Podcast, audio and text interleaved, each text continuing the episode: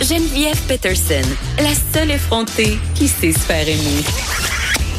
Jusqu'à 15, vous écoutez Les effrontés. Comment la seule effrontée qui sait se faire aimer? Allô, c'est sans compter Vanessa Destinée et Stéphane Plante, Hey! euh, producteur de contenu pour Disque dur. Stéphane Plante qui a un petit côté euh, effronté, bien à sa manière Ok, aussi, mais oui. c'est comme un, effronté qu'on voit pas venir. C'est Oh. comme mollo, là, puis ça, ça, ça va doucement, puis tout d'un coup, bam! C'est les pires. au détour. C'est les pires, Oh c'est les oui. pires, vraiment. Oh oui, Et c'est pour ça qu'on t'a en fin d'émission. Ah, comme ça, si tu me mets KO, il y a absolument personne qui va le savoir. Ah, c'était pas dans mes plans, par exemple. non, non, j'ai besoin de toi pour euh, finir l'émission. Ah oui, d'accord, pour agrémenter euh, ta chronique de ouh, ah, hum, ouf, non, hein, ça, un Ben, sauf, sauf sexu, cette affaire-là. là, Ah, ok. Oui, j'avais pas, j'étais pas là, pas mais bien. Bon, ben, est-ce que je viens de créer un malaise? Pas du tout. Ça serait tout. pas la première fois, en tout cas, et je m'en excuse pas. C'est certainement assumé. Stéphane, tu es là aujourd'hui pour nous parler d'un sujet euh, qui, qui, me- qui me laisse un peu, un peu euh, perplexe. Perplexe, oui. J'ai des doutes, j'ai des doutes. Tu nous parles des punks et des rockers qui ont des études supérieures. Puis là, évidemment, un- je dégouline de préjugés. là, je joue genre cette espèce de matante là de d'outremont qui qui voit pas qui voit pas les punks ou les rockers comme des humains. Euh, ben. La vermine. Premièrement, c'est des, humains. Euh, mais c'est parce qu'il y avait le EV Montréal, il y avait 77 euh, punk, euh, le Ben oui, festival en fin de c'est la semaine. grande messe euh, des amateurs de métal et autres Absolument. autres genres. On se fait une image souvent un de peu poêle. comme des ouais, comme des comme des poils, des, des slackers, du monde qui prennent beaucoup de drogue et tout ça. Ben, comme toi, Stéphane. Non, Non? quand même, Ah, je suis assez tranquille de ce côté-là. Mais c'est une image qui est appelée à disparaître parce que maintenant, de plus en plus, les universités, dans les départements de psychologie, de sociologie, de musicologie, on s'intéresse beaucoup au heavy metal dans toutes ses, euh, formes, ses, sous-genres. Il y a même euh, une université à Newcastle en Australie qui propose de faire un doctorat sur le heavy metal parce qu'on veut faire comme une espèce de carte géographique du heavy metal selon les influences, selon les tendances et tout ça. Donc ça rejoint beaucoup de plus en plus de monde et c'est rendu dans les sphères académiques et je pense qu'on a peur de pas trouver personne parce qu'on offre une bourse d'études de 27 596 dollars pour c'est le- coût des études pour une année. C'est un système anglo-saxon, c'est très privé dans dans ce coin-là. En Australie, c'est assez cher à étudier, mais on offre pour euh, le doctorant euh, qui voudrait compléter ses études en heavy metal. Donc, euh, tout ça, l'image du cheveu long et tout ça, puis même aussi dans le punk, dans le rock. Euh, on se rappellera du film euh, Heavy Metal, A Headbanger's Journey, qui était... Je pensais que tu allais me parler de School of Rock, School un of Rock. classique et un des meilleurs films de l'univers, mettant en vedette Jack Black. qui renvoie quand même une certaine image du rock, mais qui est pas fausse à 100% Ben, ça se passe plus. surtout au primaire. Là. Ça on est passe loin des primaire. études supérieures. oui, mais le personnage de Jack Black est très loin des études supérieures Oui, lui-même. Je pense qu'il n'y a exactement. pas plus d'éducation que les jeunes à qui un chef-d'œuvre du 7e art. Mais euh, me. somme toute, euh, ça, ça remet en question l'équation qu'on fait souvent, High School Zero, euh, Guitar Hero. C'est plus du tout le cas. Euh, juste, justement, le guitariste de Queen, lui, euh, il a un doctorat en astrophysique. Mais il l'a complété plus tard parce que la carrière de Queen dans les années 70 a pris une telle ampleur qu'il a dû mettre de côté ses études. Sans blague. Euh, mais il a travaillé pour euh, pour la sonde New Horizon de la NASA. Donc c'est pas Ben rien. Oui, il a appliqué ça quand même dans le champ concret. Il fait pas juste montrer ses diplômes, dire oui, je fais du rock, mais je suis aussi un scientifique. Lui, il a vraiment travaillé là-dedans.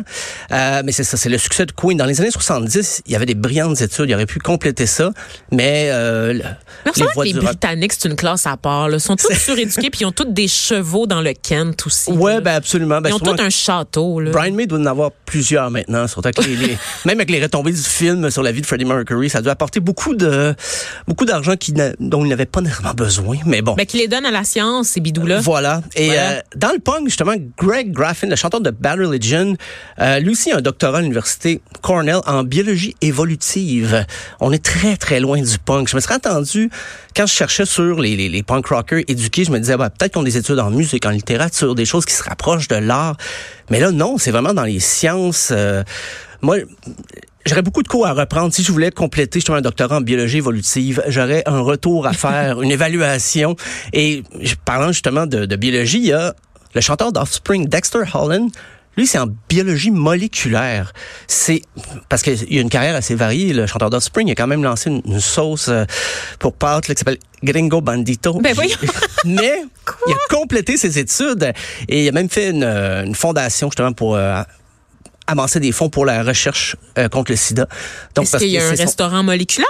Non, il n'y a pas de restaurant moléculaire. Euh, sa recherche moléculaire est vraiment contre le... Ben, pour la recherche contre le sida, en fait. D'accord. Donc, C'est c'est assez- oui, ben c'est ça. On s'attend pas. Offspring étant pas non plus le groupe punk le plus politisé de la terre.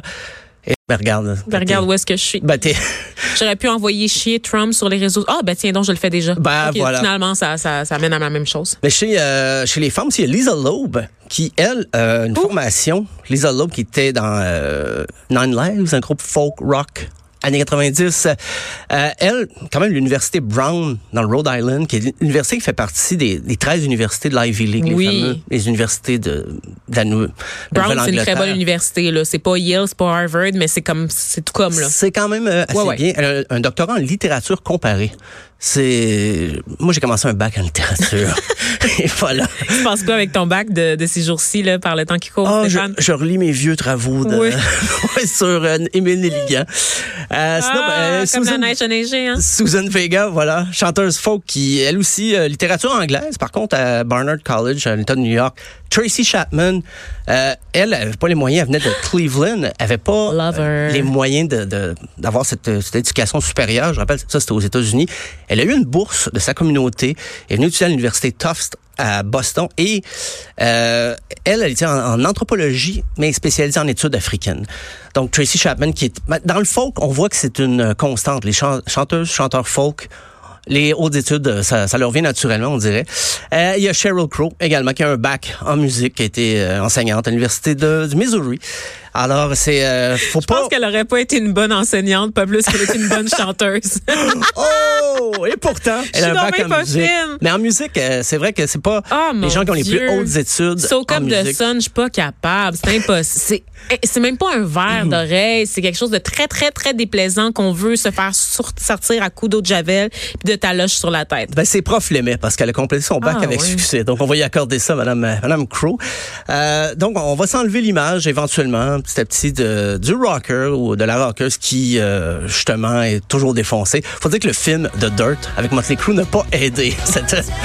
On se rappelle de ce Ben, voilà. Oh mon Dieu, j'avais demandé qu'on sorte avec The Offspring et là pour me troller, mes collègues me mettent du Sheryl Crow. Je vais être de mauvaise humeur pour la suite. Oh. Merci Stéphane Plante, Merci. producteur de contenu chez Disque Dur. Un gros salut à toute l'équipe qui m'a accompagné aujourd'hui. Alexandre Morinville-Ouellette à la recherche, Joanie Henry à la réalisation et Luc Fortin euh, comme rédacteur en chef. J'ai aussi bénéficié de l'aide de ma chère Marie-Pierre Caillé, exceptionnelle recherchiste s'il en est une. Euh, je vous salue. Je reste avec vous en fait. Je vais, j'ai juste le temps de changer de chaise parce que on va directement au retour de l'été avec Rosémie Autonté Morin et cette maudite tune de Sheryl Crow qui va me mettre de mauvaise humeur pour le premier segment. Bonne